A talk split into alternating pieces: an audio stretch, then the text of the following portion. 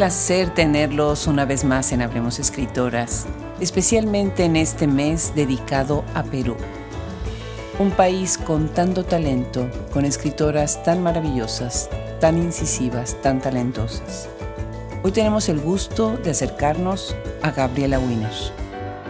Gabriela Wiener estudió lingüística y literatura en la Pontificia Universidad Católica del Perú y realizó una maestría en Cultura Histórica y Comunicaciones en la Universidad de Barcelona. Es y ha sido redactora de numerosas revistas y tiene muchos libros individuales publicados, así como colaboraciones en libros colectivos. Hoy conversaremos con ella sobre su obra, su trayectoria, sus visiones sobre el periodismo y sus otras iniciativas como en performance y teatro. Yo soy Adriana Pacheco y le doy las gracias a Penguin Random House por hacer esto posible y a Mylene Lehman, que siempre ha sido un contacto y una puerta abierta para llegar a todas estas talentosas escritoras. Bienvenidos, esto es Hablemos Escritores.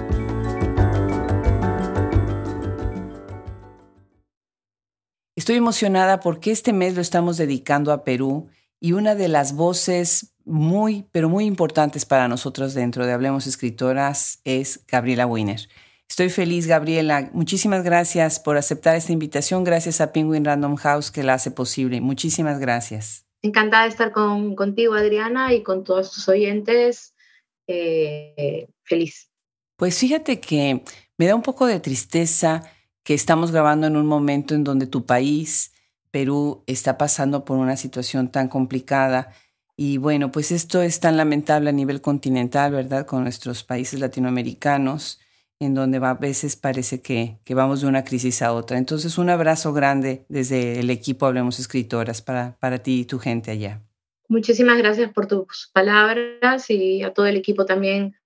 Gratitud, se siente el abrazo, sí, son, son momentos muy, muy crudos. Yo soy migrante, así que vivo con el corazón en un sitio, la cabeza en el otro, siempre un poco dividida. Y cuando pasan estas crisis tremendas, pues es, de gran impotencia, pero bueno, desde donde estamos tratamos de, de activar y de hacer comunidad. Claro, definitivamente. Y bueno, ahorita que estás diciendo eso precisamente de estar dividida entre dos mundos, yo estoy igual entre Estados Unidos y México me gustaría preguntarte cómo sientes esa mirada, cómo ha cambiado esa mirada de poder ver desde fuera, pero después regresar, ponerse al día, ver todo de carne propia en el país. ¿Cómo está esto impactando tu obra?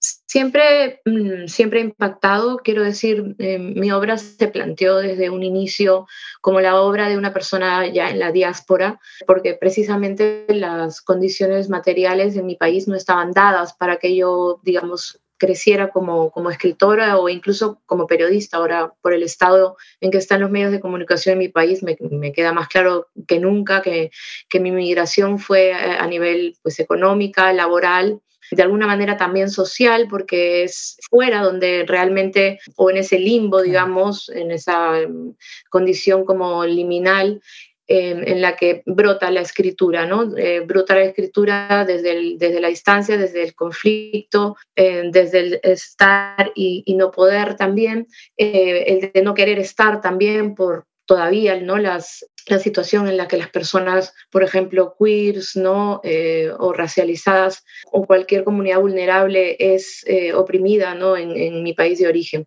Pero eh, estar en España es también en encontrarme con problemáticas similares de mi propia comunidad, no solo personales, todo lo que implica la migración para, para una persona, para una persona que crea su propia familia aquí y también su propia producción cultural o artística, en mi caso literaria, y todo lo que eso supone, ¿no? Con todos los muros que te tienes que estrellar, bueno, todo lo que tienes que, luchar finalmente.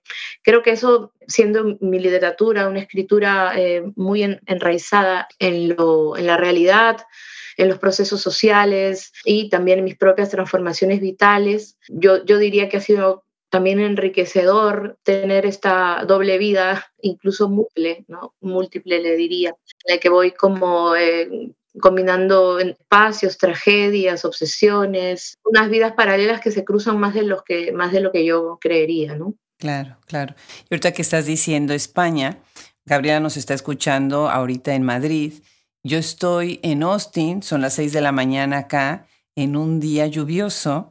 Le decía yo fuera del micrófono a Gabriela que es muy raro que llueva y para nosotros la lluvia es bendición porque imagínense con estas temperaturas y todo. Y sí, lo que dices es muy cierto. Empezamos nosotros a adaptarnos a ver y a usar lo que vemos en nuestro día a día, estando en la diáspora para después regresar y conectar todo lo que está pasando en nuestros propios países. Algo que me llama mucho la atención es tu gran trabajo dentro de revistas y de periódicos. Y bueno, pues imagínate, esta plática me, me preparé, me preparé muy contenta porque no es fácil hablar con una persona que también se dedica a entrevistar y que también ha hecho un periodismo, o que ha hecho un periodismo, porque yo no vengo del periodismo, pero que ha hecho un periodismo pues tan frontal, con que se ha acercado a tantas personas. Y bueno, pues la lista es larga. Cuéntanos un poco, empecemos por ahí con tu carrera como, como periodista. ¿Cómo ha sido para ti estar en estos periódicos, en estas revistas? ¿A quién le hablas desde ahí? Mm, sí, yo soy de literatura en realidad, pero vengo de una, de una familia de periodistas, o en todo caso mi padre, sus hermanos eh, también han trabajado como periodistas mi madre ahora, por ejemplo, hace algún tipo de trabajo también de, eh, comunicación.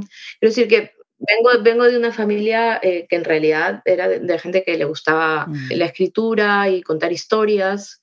Pese a eso, mm, no tenía tantas ganas de estudiar periodismo, sino creo que lo que más me desanimaba era estudiar periodismo en, una, en la universidad en que en ese momento podía hacer periodismo y eso pues no tenía toda esa dimensión humanística que yo también estaba buscando, entonces por eso estudié letras y, literatura. El tipo de periodismo que yo vi diariamente en mi casa siempre fue un periodismo activista, eh, ahora podemos hablar de periodismo feminista, por ejemplo, que varias veces he reivindicado, o periodismo antirracista, un periodismo que no intenta ser neutral ni, ni, ni, reivindica tanto su objetividad y su, y su ética, eh, un periodismo que, que, involucra sus herramientas y, y sus recursos, sus trabajos en las luchas del presente.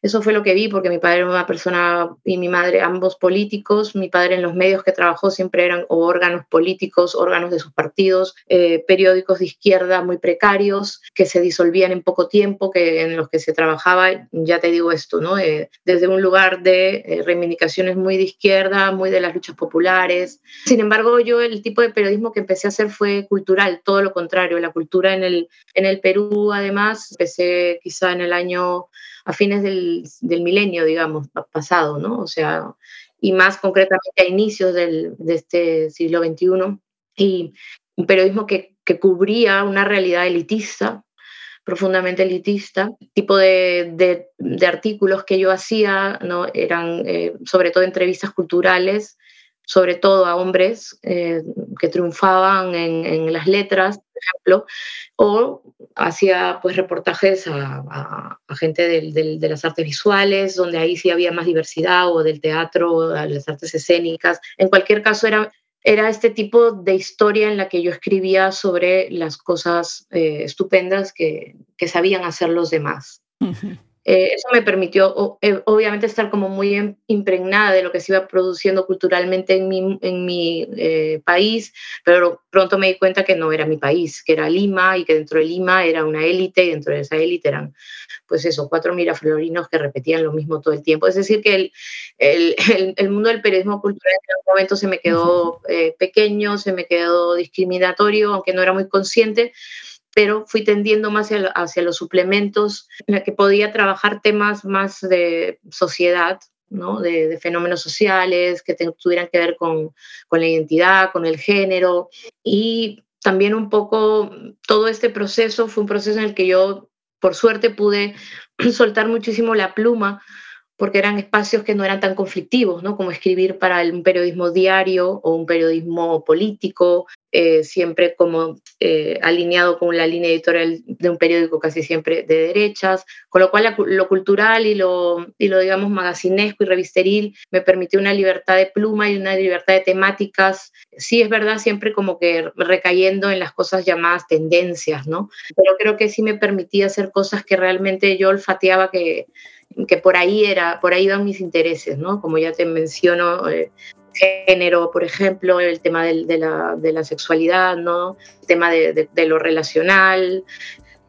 Fue ahí en ese momento en que fui como fichada, no vista, ¿no? Eh, pillada por, por la revista Etiqueta Negra, que era ese momento del boom de las revistas de crónicas, que eran, bueno, eran revistas temáticas, eran revistas eh, que estaban especializadas, digamos, en este género que empezó a tener a eso, a, la primera década del 2000, una especie de, florecimiento a todo nivel en Latinoamérica con, con, varias publicaciones, yo en particular en esta revista peruana que se vuelve una, una revista de culto y en la que empiezo a, publicar mis primeras crónicas ya escritas desde una tradición, digamos, entre eh, latinoamericana, ¿no? viniendo, digamos, por ejemplo, de Rodolfo Walsh, desde el nuevo periodismo norteamericano y poco después incluso del nuevo, nuevo periodismo latinoamericano, ¿no? Que ya estábamos eh, hablando de un tipo de, de, reportero eh, eh, distinto, ¿no? al, al, del nuevo periodismo, porque incluía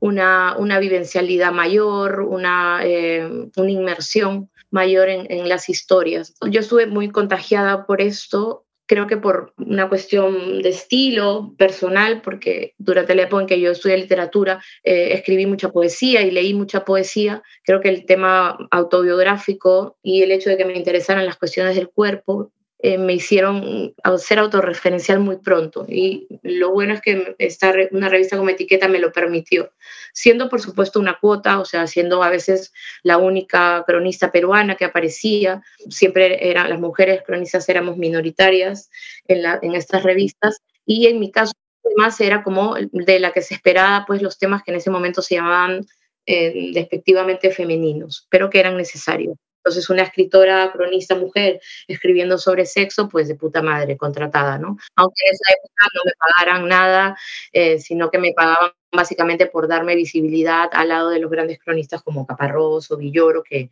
o Rodrigo Fresán o, escritores así que, que, ocupaban, bueno, sus nombres evidentemente salían más grandes en, en, las páginas y esa era la manera en que eras retribuida porque era, así pagabas tu derecho de piso. En general tuve, he tenido una experiencia muy lamentable en términos de, de estabilidad laboral en el periodismo. Eh, ni siquiera en mi propio país, en, los periódicos en que trabajaba, llegaba nunca a estar contratada, siempre estaba subcontratada o como falsa autónoma, por eso migré también. Y claro, volver a empezar como migrante en España, en, concreto en Barcelona, engancharte ahí sin papeles de, trabajo, pues también dificilísimo, Entonces cobrando de manera eh, al margen de la ley también, con sueldos miserables, pero siempre en la insistencia de que quería seguir eh, haciendo, eh, haciéndome como periodista. Entonces no, no dejé de, desaprovechar las oportunidades que me, se me presentaban, como entrar en una revista como Lateral, que era una revista barcelonesa dirigida por un húngaro con subvenciones catalanas, pero donde había mucho espacio para latinoamericanos que no, que no cobrábamos tampoco por, por estar ahí, por escribir ahí. Pero poco a poco como yo vivía ahí, me fui quedando, ¿no? me hicieron un contrato junto a mi pareja que nos dividíamos el sueldo y finalmente el, director húngaro hizo algo muy grande por nosotros que fue dar, hacernos un contrato de trabajo, pero justo en ese momento cerró la revista. Esa es otra cosa que, oh, que ha pasado siempre en el mundo de, la experiencia de las revistas, que las revistas culturales y literarias, hoy en franca desaparición, si no es digital, pues cerraban, cerraban por, por falta de, de, dinero. Pero yo seguía trabajando, aunque tuviera que hacer trabajos alimenticios, en proponer siempre temas y moverme mucho. No creo que la desesperación por la precariedad eh, y también en esa especie de carrera, ¿no? Por ser, existir en un país eh, ajeno, hostil también, me, me, empujó, ¿no? A como ir proponiendo cosas. También tuve siempre, la verdad, debo reconocer un, buen feedback de parte de, mis editores, en su mayoría, o yo diría 100% eh, hombres, eh, algunos jóvenes, algunos mis amigos, algunos viejos, algunos insoportables, algunos súper intervencionistas de texto, algunos más eh, respetuosos, pero en cualquier caso les gustaba lo que yo hacía, con lo cual pude tener una dinámica em, más activa ¿no? en, publicaciones. Tanto en mi país como en España empecé a ser alguien que publicaba todo el rato. Tuve que pasar por medios de comunicación como pues, grupos, ¿no? grupos que, editoriales o periodísticos que llegaron a contratarme en España. Uno fue una revista masculina de porno y de penes y tetas y otra fue una revista de perfumes, maquillaje y, ropa cara, ¿no? Este, y de esos dos lugares me fui por diversas razones, hasta, bueno, casi fue una decisión propia convertirme en freelance, que es lo que he hecho en los últimos años, publicar como, y haber llegado a empezar a publicar mis libros, me convirtió en autora ya que, a la que le proponían hacer columnismo, y eso fue lo que he hecho en los últimos años, ¿no? Eh, como completar un sueldo mediante publicaciones de, opinando como 15 veces eh, a, la vez eh, en, un mes, haciendo crónicas, haciendo reportajes, haciendo columnismo, hasta que luego ha venido como una, una cuestión muy natural en la que he ido perdiendo mis columnas por, por las mismas razones de, siempre, que, ahora mismo pues me tienen más centrada en mi, en mi en, poder vivir un poco de, de, vuelos que me salen por la escritura, de los talleres que puedo dar, eh, de las traducciones de mis libros, siempre un poco, pues ahí, ¿no? Eh, intentando, intentando estar mejor. Qué increíble, qué increíble historia. Gracias por contarla así. Y felicidades, la tenacidad y la lucha y el querer estar en cierto lugar y haciendo cierto trabajo, sobreviviendo a, como bien describiste, toda clase de jefes y esta presencia masculina tan fuerte que está en algún momento a veces ayudándote y a veces tratando de bajarte, ¿no? De quitarte el lugar y el espacio, ¿no? Qué interesante. Y bueno, definitivamente lo hiciste muy bien porque a, mí una de las cosas que me encanta y se lo platico ahorita a todos nuestros oyentes que estamos conversando con, con Gabriela Wiener, ganaste el Premio Nacional de Periodismo de Perú con una historia impresionante. Yo me leí parte de lo que, de lo que hicieron y después ya todo lo, lo, que fue el reportaje. Una investigación, se llama Una historia de terror en París. Lo haces con Diego Salazar. Me, me, interesaría que nos contaras sobre esto de trabajar junto con alguien más, una investigación así de este tipo, y qué significó para ti, qué repercusiones tuvo este premio tan prestigiado dentro del mundo del periodismo a nivel, de hecho, internacional. Ninguno, ninguno, no tuvo ninguna, ningún impacto. No soy como ni una escritora ni una periodista premiada en lo absoluto. O sea, si me comparas con, con otras periodistas o escritoras de mi generación, esta, esto fue algo bastante insólito que, que ocurrió. De hecho, las grandes investigaciones que creo que he podido hacer hasta dos o tres casos han sido eh, iniciativas eh, propias eh, porque consideraba que, eran temas de activismo, de compromiso político. En este caso eh, era un caso de violencia de género en el que eh, nos quisimos involucrar Diego y yo de manera desinteresada, o sea, don Norem, proponiéndole a un, medio de comunicación hacerlo.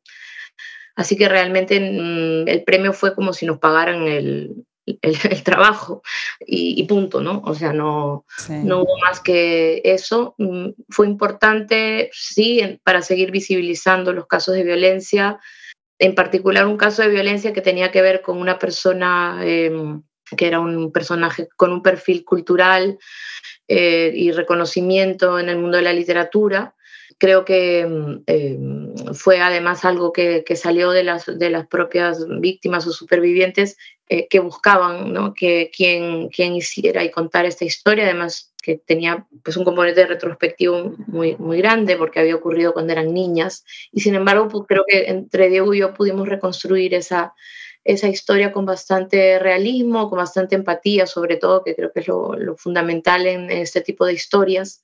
Y se lograron cosas eh, no cuando nos premiaron, sino cuando se publicó eh, el texto.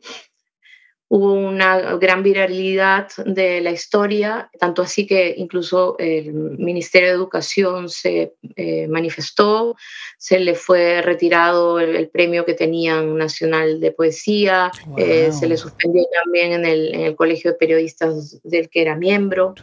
Bueno, luego lo atropelló un camión pero, y murió, pero nosotros no somos los culpables. Qué pero, Gabriela.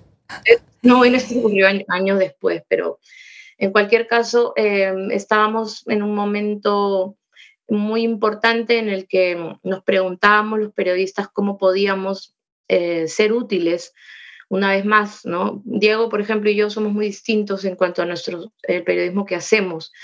Eh, Diego tiene una visión del periodismo que jamás se diría activista o feminista. En cambio, yo sí me, me asumo como haciendo siempre un periodismo comprometido. Creo que Diego se compromete con la verdad, ¿no? Y yo me comprometo con las, las injusticias y de una manera como, no digo que, no digo que Diego no, no vaya con contra las injusticias, claro que sí, pero siempre nos hemos diferenciado en, en eso, ¿no? Porque a mí hay, hay, veces en que me he podido pasar la, la, la ética por el forro, ¿no? Y él es muy muy, muy puntilloso, ¿no? Piensa que yo vengo pues de hacer un periodismo gonzo, de un periodismo en primera persona, y él más bien, por ejemplo, tiene libros que, en los que se dedica a poner en, foco cómo el, periodismo se, se, ha ido corrompiendo a nivel de su relación con la verdad, ¿no? O con la objetividad de, lo que ocurre, ¿no? Yo, pues, todo el rato lo que hago es eh, no eh, señalar sobre todo, ¿no? Cómo operan los... Eh, los poderes mediáticos, ¿no? como eh, todos los medios están politizados o incluso pues son empresas y funcionan como tales. Eh, y en este caso, bueno, cada uno viniendo de, de, universos diferentes, creo que nos complementamos en ese sentido, en el que él eh, decidió como, como cubrir más la parte de, em, de la confirmación de datos, del fact-checking, de la, del perseguir, ¿no? que, y, el, y el que no eh, eh, existieran ¿no? vacíos de información y contradicciones, toda esta parte importante en, en, en un reportaje de investigación como este y yo me dediqué más a, eh, al encuentro con las mujeres, a las conversaciones eh, empáticas eh, con ellas, evidentemente em, a recolectar sus, sus, recuerdos, a poder, poder transcribir en palabras sus emociones, su pérdida, su trauma. Y, bueno, y entre los dos, pues poder ponerle pluma y, narratividad a, una historia tan, tan bestia donde había que poner también información, ¿no? También había que entrevistar terapeutas, también había que hablar con gente de, todo tipo. Pero sí, o sea, como que hubo una especie de justicia pública y social en, en pleno momento del Me Too, además en un ambiente como cultural que nunca se toca, que es intocable, y, finalmente un, un castigo Sí, justicia divina, qué bárbaro. No, no, no, No, no, fue como, no, sobre todo fue un tema de justicia para ellas, ¿no? Eso fue lo que ocurrió cuando se publicó este artículo. Hubo, hubo una, una, manera en que ellas, bueno, se expusieron, se atrevieron a dar ese paso, pero eso fue también para ellas un, momento de reparar y de, y de, cerrar heridas importante, como sabes, eso influencia y queda para, para, otras, para otras que se atrevan a dejar de callar. Claro. Gracias, muchas gracias, Gabriela. Gracias por su valentía y por su lucidez y por entender exactamente qué sea lo importante a veces, poner las palabras, porque todas estas cosas suceden en el silencio, ¿no? Y ustedes estaban devolviendo las palabras al lugar que tenía que ser. No, pues muchas felicidades. Si uno ve la obra de Gabriela, una larga lista ya de libros individuales. Qué interesante, qué bien. Y empiezas con poesía, que además está publicado por tu universidad. Y yo le tengo muchísimo cariño a la Pontificia Universidad Católica de Perú. Ahí estuve con Francesca eh, de Negri, que en, mi otra área, que es la especialización en, dentro de lo que es siglo XIX, y es una gran especialista en el tema. Y bueno, empiezas con cosas que deja la gente cuando se va, que es poesía, y después das un cambio a, un libro de narrativa que es sexografías. Cuéntanos un poco sobre estos inicios, este cambio, esta pues vuelta, ¿no? Que estás rotando de la poesía y después seguirte a la, a la narrativa desde distintos géneros dentro de la misma narrativa. Bueno, como te dije antes, la poesía me ha acompañado durante mucho tiempo y eh, en esa época en que todavía estaba en la universidad, pues participaba de recitales, tenía algunos poemas escritos y lo que se publicó ahí fue una plaquette dentro del fondo editorial, que es un mini, mini, mini microlibro, eh, pero que, que tiene varios poemas que finalmente serían parte de mi poemario, del único que tengo publicado, que se llama Ejercicios para el Endurecimiento del Espíritu, que se publicó ya pero muchísimos años después aquí en España, en la Bella Varsovia. Eh, fue, fueron como unos inicios, digamos. Ahora bien, eh, no sé si era Kapuczynski, que, que, también era un mal periodista, quiero decir, eh, o sea, era muy bueno, pero también era muy eh, escritor, ¿no? Y eso a veces no, no, no se les perdona a los periodistas, ¿no? Que se atrevan a ser tan escritores o incluso que se inventen cosas, ¿no? Y ya se ha, se ha comprobado, este, pero bueno, no nos da igual que Kapuczynski. Creo que lo más importante es lograr eh, contar eh, estas tragedias humanas, ¿no? Eh, no, no lo más fiel posible, ¿no? sino lo más humanamente posible. Y la belleza y la poesía eh, se ayudan para contarlo, eh, es mejor. Si, si, no, las historias terribles se vuelven irrespirables, ¿no? Entonces, la y, y, y lo decía, ¿no? Que él, él siempre leía poesía para escribir sus, sus reportajes. Y yo, desde luego, aunque empiece un libro como Sexografías, que era un libro que tenía mucho de, quizá de, humor, de peripecias, de aventuras, que es una, son crónicas en primera persona, muy en la línea de, de lo que se llamó el periodismo gonzo, pero que es una etiqueta pues que me ponen, me ponen por ahí, pero que yo no me pongo a mí misma. Sí. Básicamente eh, eh, er, eran historias de, de, de, inmersión ¿no? en, en, en, mundos que, por los que yo me sentía atraída, pero que no, no me eran ajenos. Creo que la, la, poesía está todo el rato, está en mi, en mi escritura y lo está cada vez más. Además, quiero decir que el trabajo en el, en el lenguaje que, que, he hecho, en lo narrativo, siempre considero que soy una persona que tiene un, una mirada poética cuando escribe narrativa. Eh, no, nunca pierdo eh, esa, esa, esa mirada. Pero bueno, Sexografías es un libro muy particular. que ya te había explicado un poco ese nexo que hay entre que me vuelva una escritora pues de, de literatura personal o de autoficción o como quieras llamarlo, con, esa, eh, con ese gusto que siempre tuve por la poesía y por leer autoras, eh, sobre todo autoras, escritoras de mi país, que escribían sobre el cuerpo, como Carmen Ollé o Blanca Varela, que me atravesaban, y luego cuando leía las traducciones de Silvia Plato, de Anne Sixton, o leía a Alejandra Pizarnik y todas esas eh, cosas que yo leía en los, en los años 90, era ahí donde yo sentía que, que algo realmente como que tocaba el nervio, que había ahí una manera de profundizar en las cuestiones que no me daba cualquier otra historia o, muy bien contada o muy bien narrada o muy bien con mucho contexto histórico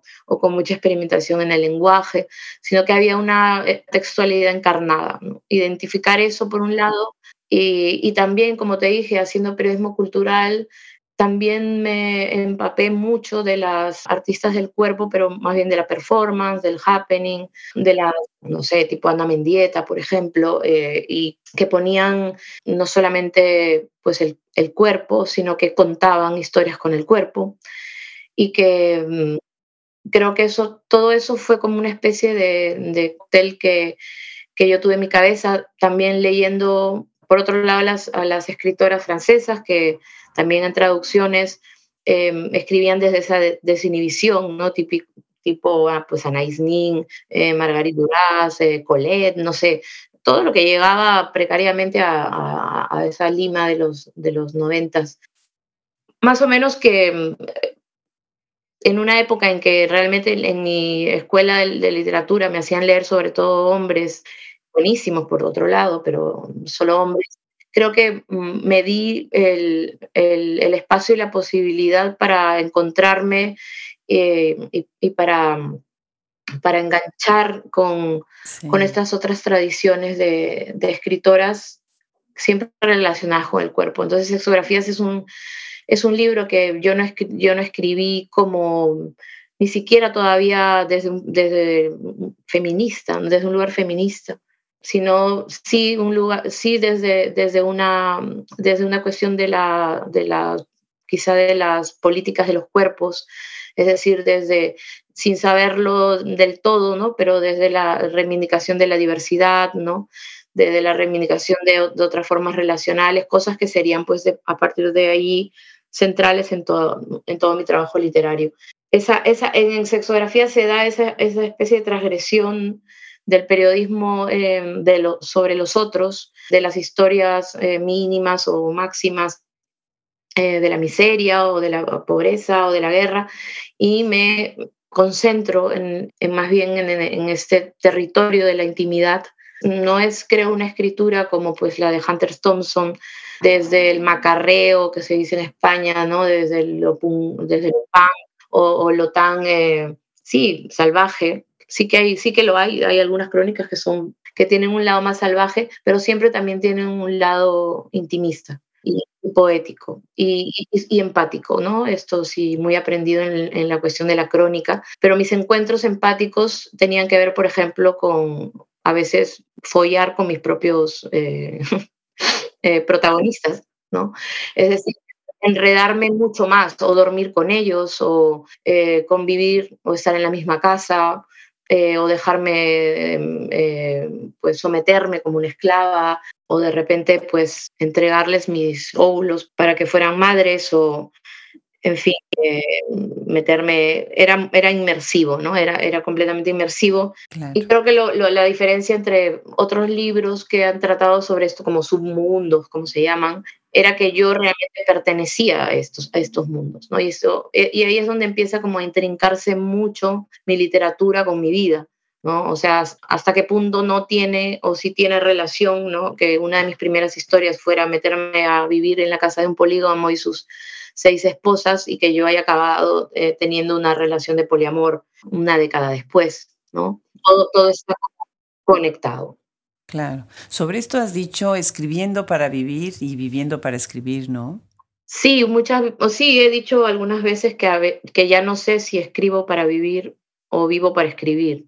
Es verdad que ahora desde Guaco Retrato, mi, mi último libro, que es una novela, em, estoy un poco como intentando salir de lo meramente autobiográfico que, que nunca fue meramente, pero quizá probar un poco con la, con la ficción pero sí es verdad que me he pasado, me he pasado toda la vida, incluso tengo un libro que se llama Dicen de mí, que es como, como se dice aquí, rizar el rizo, ¿no? Es como darle ya toda la vuelta, ¿no? Un libro sobre mí, donde salgo yo en la portada, eh, soy, eh, soy la entrevistadora, pero entrevisto a gente de mi vida sobre un único tema que soy yo. O sea, y con cuestionarios distintos. Es como decir, o sea, ¿qué te pasa? No, ya basta, ¿no? Pero bueno, ha sido parte de mi, de mi proyecto y creo que las artistas de la performance, no, nadie las cuestiona por eso, ¿no? Eh, ha sido mi, mi, materia, ha sido mi, eh, la intimidad, ha sido mi materia de artística, mi vida es, como vengo escuchando durante toda la época en que llevo escribiendo a quién le importa tu vida, ¿no? Entonces, pues el que él dice eso, eso no me ha leído o no entiende mi proyecto. Eh, mi, proyecto efectivamente tiene un componente vital y, y, como te digo, de, encarnar, ¿no? De, encarnar y de narrar las experiencias desde este mi lugar, desde este mi cuerpo, desde esto desde esta mi migración, desde esta mi relación, desde esta mi maternidad, desde mi sexualidad, en fin. Bueno, esto es lo que se fue cocinando con los años y que en un libro, ¿no? Como también Nueve Lunas o, o llegar a Huaca Retrato ya con introduciendo ficción, tiene, sigue teniendo esas raíces, ¿no? De, libro que se encarna. Claro. Bueno, y hablando de, Nueve Lunas y de Huaco Retrato, te tengo que decir que los dos me encantaron, me encantaron, me encantaron, por distintas razones. Por ejemplo, Nueve Lunas lo vimos con, en un taller que, que tuvimos muy interesante sobre maternidad y literatura con la escritora mexicana Isabel Zapata y la promotora literaria Mara Rajab. Y leímos el libro en el, en el taller y bueno, me gustó porque me llegó a mí desde muchas maneras, pero después me encontré esta entrevista que tienes donde estás conversando con tu hija Coco Y bueno, además que me, me, moría yo de la risa de verlas y estaba muy simpático esa interacción entre hija y madre en donde ella está leyendo pues el libro desde sus propios ojos, ¿no? Y tú estás obviamente releyéndote a ti después de los años, porque es muy distinta a la Gabriela que lo escribió, ¿no? En ese momento de que tiene el ímpetu de, de escribirlo y la Gabriela que ahora está releyéndose, ¿no? Para hacer reediciones y para inclusive reandar y desandar algunos pasos, ¿no? Qué interesante el libro Nueve Lunas. Cuéntanos brevemente sobre él, porque me gustaría también que hablemos un poco de Guaco Retrato. ¿Cómo fue este momento de escribir un libro así, que fue un poquito explosivo en su momento, ¿no? Nueve Lunas también, ¿no?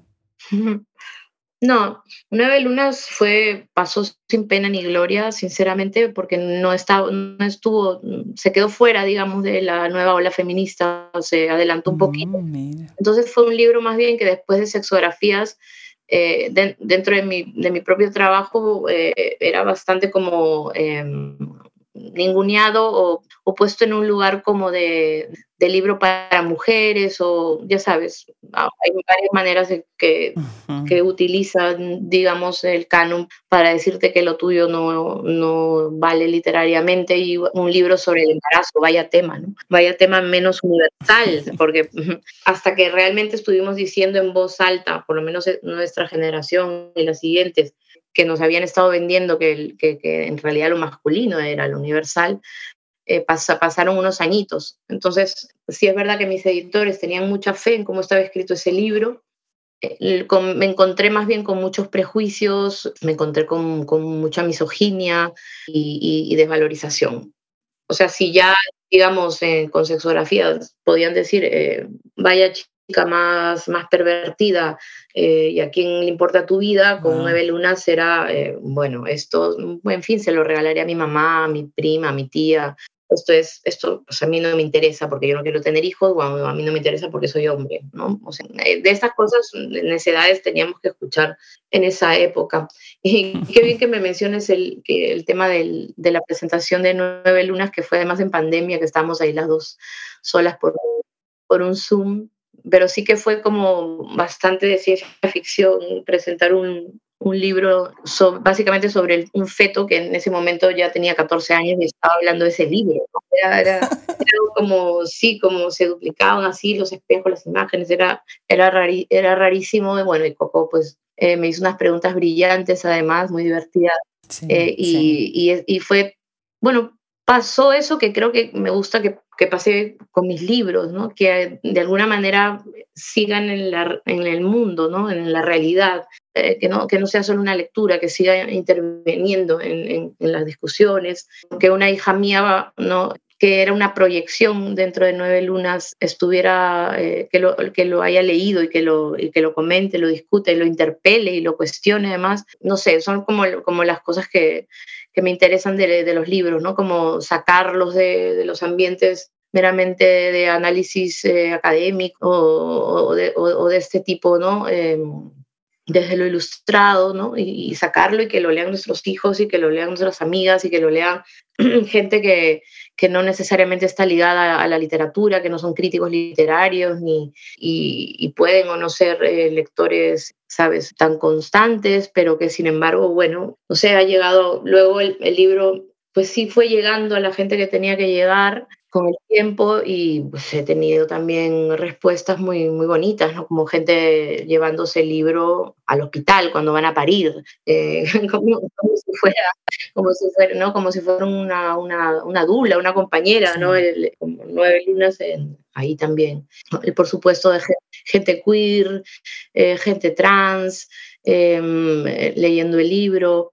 Y, y luego eh, este momento bonito de su reedición en el que se encuentra pues con sus, con sus hermanas, hermanes, eh, de, que son otros libros de maternidad que se han escrito en los últimos años, que ya forman un corpus y, importante y que ya Nueve Lunas puede estar ahí, ¿no? y, y ser parte de, de este, de este análisis también, ¿no? Eh, acerca de cómo también de, desde los feminismos se ha recuperado esta, esta sí. literatura y esta experiencia sí. que antes se, se ninguneaba, ¿no? que lo, que lo madre, lo, lo madre, que es como se llama un capítulo de mi libro Llamada Perdida, porque realmente la maternidad, si bien en Nueve Lunas se trata de, una manera eh, pues muy, muy central, eh, atraviesa también toda, toda, toda mi escritura y todos mis libros, o sea, desde sexografías, que ya hay una crónica de la donación de óvulos, eh, hasta Guaco Retrato, que, que trata el tema, por ejemplo, de la afiliación. Claro, qué maravilla. El libro me encantó y además hubieras visto el taller, como bien dices tú, tú eres de las pioneras, o sea, esto está publicado en el 2009 y después se viene este boom de tantos libros sobre maternidades y además me encanta el, el plural, maternidades. Y eso ha hecho, bueno, pues toda una revolución en la lectura y para los escritores y para, las, para los lectores, pues un espacio nuevo, ¿no? De hablar de, de ese tema tan importante. Y bueno, llega entonces Guaco Retrato. Qué interesante libro, qué interesante la manera en la que trabajas la figura del padre, la familia, la identidad, la, herencia. Me gustó muchísimo la, cuestión fragmentaria la manera en la que usas el yo, que se ve un cambio en esa manera de usar el yo, porque obviamente estás también ficcionalizando, ¿no? ¿Qué tan difícil fue escribir este libro y qué tan complicado es cuando se habla desde este punto de la honestidad que lo has estado diciendo a lo largo de esta conversación, ¿no? De esta manera de hablar de, de, una misma, ¿no? Pero en este caso estás además involucrando todo un complejo sistema masculino eh, de las herencias, de la familia y de dónde venimos a partir de estas sociedades que, están tan empeñados en la racialización, ¿no? Y en la colonización, ¿no? Sí, mm, fue un libro que, es un, proyecto que fue evolucionando con el tiempo y quizá con, con mi propia vida también y, mis conocimientos y mis muertos y todo lo que em, empieza a darte como más consistencia para ser capaz de escribir en el libro en realidad que tenías que escribir. Porque es un, el proyecto del, del, libro sobre el tatarabuelo, como así se llamaba originalmente mi idea, pues puedo remontarme al año quizá también de la época de sexografías, más o menos 2008, 2009, en que ya tenía entre manos eh, y sabía que, que, ese libro tenía que escribirlo, que había un cruce entre mi, mi propia identidad étnica. Eh, y mi eh, apellido eh, europeo, con la sombra de este antepasado eh, tan celebrado por mi familia como, como el referente al que nos debíamos, del que descendíamos y al que se le, se le hacía permanentemente un homenaje. No digo que, que no haya habido como a veces comentarios de todo tipo dentro de mi familia sobre, sobre Wiener, pero básicamente era el patriarca. Y yo creo que nunca como ¿no? En, el último par de años, o ya sabemos, ¿no? desde más o menos de la explosión eh, antipatriarcal desde el 2016, por ahí, nuestro, nuestro trabajo también se volcó en, hacer una escritura eh, que demoliera a esos patriarcas. Y en, mi, intención eh, destructora era también una, una intención constructiva también, en el sentido de, volcarme más bien hacia lo desaparecido, hacia lo borrado, hacia esa historia que no se contaron, hacia esos personajes que no estaban, ¿no? Eh, la pregunta por, oye, ¿y la tatarabuela qué onda? O sea, ¿quién es? ¿Cómo se llama? ¿Dónde está su foto? ¿Por qué no se cuenta nada de ella y no lo sabemos? Es una pregunta que está en el libro y es una de las grandes preguntas que, que nos hemos hecho las mujeres y las disidencias en los últimos tiempos. ¿Por qué no estamos en, en el relato? ¿no? Porque finalmente nos hemos dado cuenta que había una historia oficial que no nos contaba y Guaco Retrato pues es parte de, de esas eh, iniciativas por, por esos otros relatos y por esas otras historias con H minúscula que, que, están, que estaban por contarse y están por contarse todavía. Siguen, siguen apareciendo. Eh, eso lo que hace además es que aparezcan unas subjetividades que en, en, en el mundo em, cultural y en, las propias historias de los libros eran contados por otros, ¿no?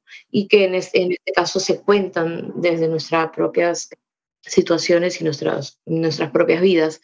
Para mí, Huaco Retrato eh, creo que tiene el, el, valor de que es quizá el libro en el que más he podido incluir, incorporar ¿no? una, también una, una visión histórica, una, una visión más colectiva y social a, la historia personal. Creo que ahí está el quid del asunto, eh, que no es una historia solo mía, que es una historia también de nuestro continente, que es una historia de, unas comunidades que han eh, vivido durante siglos, el, racismo del mestizaje, la violencia de, un relato supuestamente celebratorio, de más bien, más bien del, desprecio ¿no? y del y de la exclusión. Es un poco mm, voltearles ¿no? la, la tortilla de relatos pacificadores, de relatos que hablan eh, de, lo bueno que ha sido eh, este encuentro de culturas y tantas,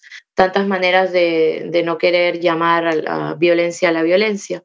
Y cómo eso además se queda marcado en el cuerpo de las personas, ¿no? Para, para mí ha sido escribir sobre las violencias racistas, las violencias que ocurren incluso dentro de nuestras propias familias y entre personas racializadas también, que, que, y cómo nos marcan, cómo nos, marcan eh, a nivel personal, íntimo, sexual, en nuestra relación con los otros, que no son marcas, eh, bueno, que son marcas como las marcas que deja el abuso sexual. Eh, o, cualquier tipo de violencia de, de, género. Son directamente heridas abiertas, traumas con los que seguimos eh, lidiando y que, que nos hacen estar en el mundo de una manera particular. Entonces, hay en parte, hay, hay una parte de, denuncia también de, de, que estas, estas son violencias y que han sido violencias a, nivel eh, de Estado también, no solamente en nuestros espacios privados, sino a nivel de Estado, a nivel pues colonial, desde, desde, desde, ese lugar en el que nos podemos pues remitir a, unos tiempos eh, eh, muy, muy antiguos, ¿no? El Guaco Retrato trata sobre un personaje del siglo XIX y, una personaje del siglo XXI. Eh, y, entre los dos, por cierto, la, la, personaje del siglo XXI tiene el poder del relato esta vez. Si de alguna manera tú como enviado ¿no? de, una, de una potencia colonial, te llevas una cantidad de piezas, por ejemplo, para exponerlas en un museo, o en esa época también eh, había gente que se llevaba indígenas para mostrarlos como en especie de zoológicos humanos, este libro es un libro para exponerte a ti, ¿no? En este caso, exponer eh, la historia europea, exponer el siglo XIX como el siglo que es contado como el siglo del cientificismo, ¿no? de los avances este, ilustrados científicos como uno de los siglos más racistas de, la historia universal. Es eh, exponer al, al, investigador, viajero, ilustrado como un saqueador también y como un ladrón de niños y como un abandonador de hijos. Es exponer... Em, a nuestros propios gobiernos del presente, que no resuelven ni reparan y más bien eh, no dejan de, ignorar la memoria histórica y, de lo que tendría que tener de reparación hablar de, esto. Y es también hablar de nuestras comunidades que no se quieren quedar calladas, eh, aunque se burlen de nosotras cuando hablamos de los monumentos, cuando hablamos de las estatuas de Colón, cuando hablamos eh, de las huellas de colonialidad que todavía nos recorren. Estamos vivas, eh, estamos contando nuestras historias, además las estamos contando también con humor, no solamente con lágrimas, lo estamos contando de manera peligrosa, ¿no? Eh, introduciéndonos en, en, lo político, en el espacio público, intentando hacer incidencias desde, desde nuestras minorías, que, que, en realidad son mayorías. Y entonces es este libro para mí es un libro como, como que está, está en el presente, ¿no? Está en los debates del presente, está, como dice Josefina Ludmer, Cristina Rivera Garza, o gente que está teorizando sobre estos libros, que ya son eh, escrituras en las que ya no importa si son ficción o no ficción, si son eh, autoficción o imaginación o invención, sino que son libros, como ellas dicen, que construyen presente. Sí, Sí, sí, sí, qué bien lo pones así. Y qué buenas referencias, claro, incluir ahí lo que está haciendo Cristina Rivera Garza, lo que ha hecho Josefina Lomer, sí, es, es muy importante y muy relevante. Qué lástima que se nos está acabando el tiempo, pero antes, porque además me encantó de esta, toda esta explicación y ubicar qué es Guaco Retrato, estoy completamente de acuerdo contigo de lo importante que está ese libro en el momento. Por eso le tengo un gran cariño. Y fíjate que algo que me dio muchísima, eh, eh, me encantó que en una entrevista preparándome para, para hablar contigo, mencionas a Joan Didion. Y para mí el trabajo de ella ha influido muchísimo en mi lectura y en mi escritura de White Album precisamente. Y tú estás haciendo esta, esta referencia a ella. Y de, a partir de ahí, déjame pasar brevemente al tema del performance. El performance, eh, pues lo que has hecho es muy interesante. Me encantó el clip que hicieron de qué locura enamorarme de ti, yo de ti. Está muy bien hecho ese, ese videoclip. Y el performance literaria que tienes con 1986 con Jaime Rodríguez. Qué interesante cuando es una mirada retrospectiva en el performance. Eso me, parece muy relevante, estos performances que regresan a hacer un poquito de, a la historia progresiva, de cierta manera, de ciertos hechos. Cuéntanos sobre, sobre esto, ya para ir cerrando la conversación. Sí, em, de alguna manera mi escritura siempre ha sido una escritura que performa, es decir, es, es, una escritura, como te decía, que como pone el cuerpo y activa cosas en el mundo, mete el dedo en la llaga realmente o intenta hacerlo claro, que performar en el sentido de exponerse personal, lo personal y, lo vulnerable que, tenemos eh, en una especie de recreación evidentemente filtrada por la imaginación y por la literatura y, por, el lenguaje, eh, en mi caso, o utilizando otros lenguajes también. Creo que fue muy natural el digamos, el, alternando escritura y publicación de libros con la eh, producción de un trabajo escénico, primero tímido y precariamente entre Jaime y yo, que, tuvimos un, par de performances, dímelo delante de ella, y, y 1986 creo que es, ¿no? Sí, sí. Y ambos eh, tenían ¿no? todo, este, eh, todo este componente de, de memoria y, de, y, de, vida y de experiencia personal. En la, la, primera era sobre nuestra relación de pareja como escritores y, y adres de familia y la, y la segunda era sobre cómo, nos, cómo eh, eliges el, un año de, al azar y, te pones a, a, a, pensar todo lo que ha ocurrido en el mundo y en, y en tus vidas de, de manera paralela hasta encontrarnos él y yo. Eh, y qué locura enamorarme yo de ti, que empieza también como una performance, o sea, realmente surgen de manera muy naturales mis, mis, trabajos escénicos y casi siempre eh, implico ¿no? a, la, gente de mi entorno, a la mi gente querida. También, también fue como cayendo por su propio peso a partir de una crisis eh, de, de, nuestra relación triple, que primero fue una especie de catarsis, un monólogo que yo iba haciendo, como una especie de purgatorio eh, y que luego eh, va creciendo como escénicamente, incluso pues Mariana Altaos me propone dirigirla como, como, una obra de teatro y que es una obra que ha rodado bastante, bastante bien dentro de lo que cabe, dentro de que, a ver, somos escritores. Eh, ya, tiene, ya, ya tienen estas en particular, Qué locura enamorarme de ti es una obra claramente conectada con, con, las cosas que escribo, ya es como mi guaco retrato, dicen de mí, eh, qué locura, eh, tienen vasos comunicantes que cualquier persona que, que, me lea sabe que puede eh, entrar y salir e ir completando estos, estos puzzles de, de, nuestras historias, y digo nuestras porque nunca son solo mías.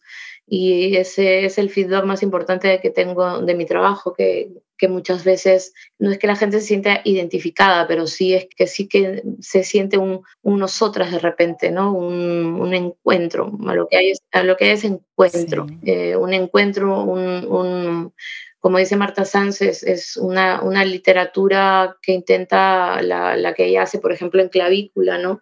Eh, una literatura que está por el desimismamiento, ¿no? Y que yo creo que es como el alejarnos del purismo literario en sí, ¿no? Eh, de esta cosa ya que me tiene bastante hinchada, porque lo vengo escuchando desde que estudiaba literatura, ¿no? Que es el texto por el texto y que todo está en el texto y que el texto se al texto y el texto y el texto.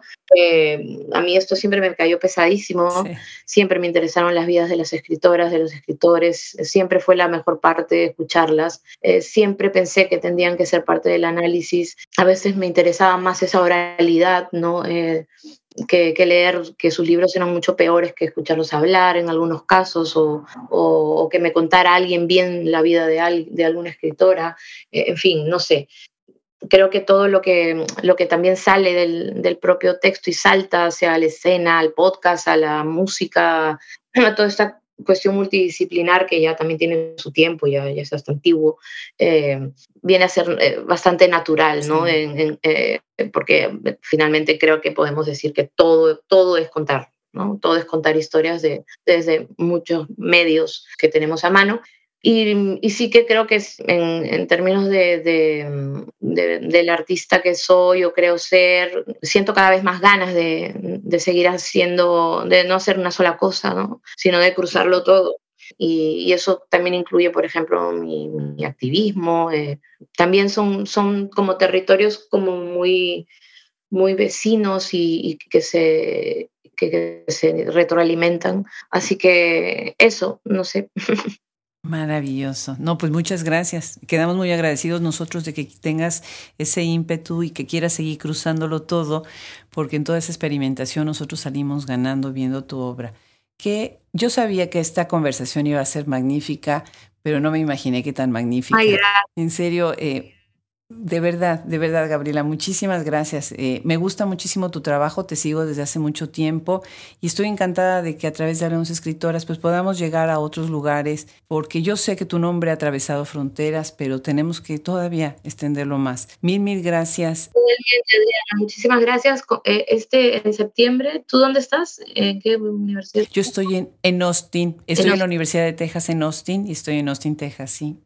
Vale, vale. No, por contarte que Guaco Retrato se traduce, está traducido al inglés y, y se publica en, en, el 12 de septiembre en HarperCollins. Wow, y, que, wow, y que bueno, eso, que yo no hablo inglés, pero que, que bueno, corras la voz y mm, porque intentaré sí. hacer una gira o algo, me imagino, no sé, todavía no he hablado de eso con mis editores, pero para moverme por Estados Unidos ahora con el libro traducido creo que puede estar bien. Claro, nosotros tenemos la tienda Shop Escritoras y ahí en la tienda tenemos Guaco Retrato en español.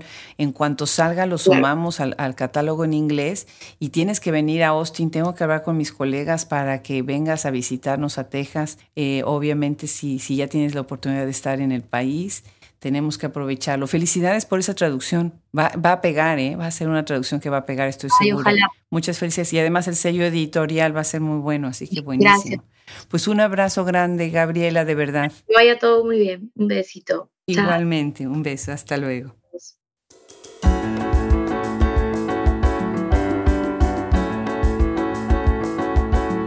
Maravillosa esta conversación con Gabriela Wiener. Le damos muchísimas gracias a ella y a Penguin Random House por haber hecho esto posible. No se pierdan leer toda su obra, conocer más sobre su trabajo. Y yo les doy las gracias también a todos ustedes por habernos acompañado el día de hoy. Yo soy Adriana Pacheco y todos nosotros somos Hablemos Escritoras, celebrando nuestro quinto año de trabajo con ustedes. Muchas gracias.